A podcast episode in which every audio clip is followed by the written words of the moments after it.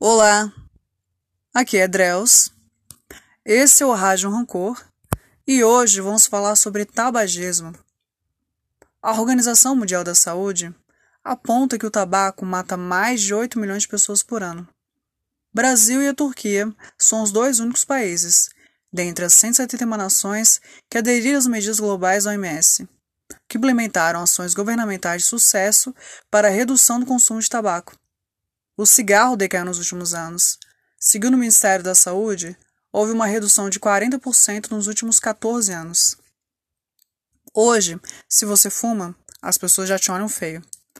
Perdi as contas de quantas vezes acendi o cigarro em bares ou paradas de ônibus e apareceu incomodado como se eu estivesse queimando uma criança viva. E isso me lembrou de um episódio constrangedor. Eu estava em um bar que era permitido fumar. Acendi um cigarro. Uma mulher ao meu lado pegou uma almofada e começou a balançar na minha direção, como se eu estivesse fazendo algo errado. Olhei ressabiada. Não sabia se ria ou se ficava com raiva, mas no final acabei deixando para lá. E pensar que eu fui a pessoa que odiava cigarro. Me sentia a detentora do mal, mas na verdade estava sendo só moralista.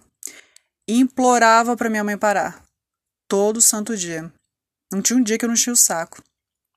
E aí, Comecei. Ha! Pois é, queimei minha língua. Comecei por influência de namoradinho da época. Queria que queria me sentir mulher. Era como se eu estivesse tirando minha carteira de habilitação na adolescência. Pronta para a vida adulta. Como achava bonito fumar. Fumava um atrás do outro porque eu queria sempre mostrar que estava fumando. Engraçado, né? Contradições. Odiava porque era minha mãe, mas amigo meu fumando, olha que charme. No final das contas, aprendi a fumar, mas eu aprendi a tirar carteira. Observava atores e músicos exibindo suas baforadas, símbolo do glamour. Tinha aquele famoso guitarrista Slash, conhecido pelo cigarro que nunca saía da boca e pelas madeixas na cara. Me orgulhava de chamar Marlboro, vermelho box. Tinha que ser esse. Meu avô chamava de cigarro arrebenta pulmão.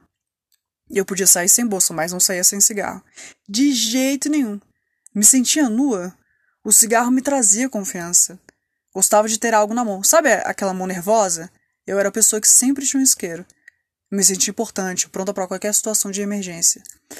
Não curtia filar cigarro e nem que filasse o meu. Carteira na época nem era tão cara, mas saindo acabava fumando muito mais. Às vezes abria exceção em festas, quando a carteira acabava no meio da muvuca e eu teria que desembolsar 20 reais para uma nova. Sem chance. Logo ia atrás de uma boa alma para me doar. Só tinha coragem em festa de como conseguir acabar com uma carteira em uma noite. A ressaca do dia seguinte era muito pior que a de álcool. De como o cigarro servia para esperar qualquer coisa. Ônibus, consulta, tempo. Cigarro era companheiro do ócio, do tédio, da bebida e das festas. Se eu queria fugir de uma conversa, dava desculpa que queria fumar. Dava para notar que era ansiedade quando acendia o cigarro no outro. Se estava estressada, fumava. Se estava ansiosa, fumava. Se estava agitada, fumava. Se estava de saco cheio, também fumava. Fumódromo foi palco de várias conversas existenciais de fim de noite. Quantos lamentos escrevi com um cigarro na mão? Cigarro protagonizou várias despedidas. Encheu meu cinzeiro de esperança meio torta. Aprendi lançamento de guimba, participava de competição de quem conseguia lançar guimba mais longe. Fumava depois das refeições, depois de uma barra de chocolate, como se o cigarro fosse a sobremesa. Passei a tomar café para sentir melhor o sabor do cigarro. Me relacionava somente com fumante porque fumante atrai fumante.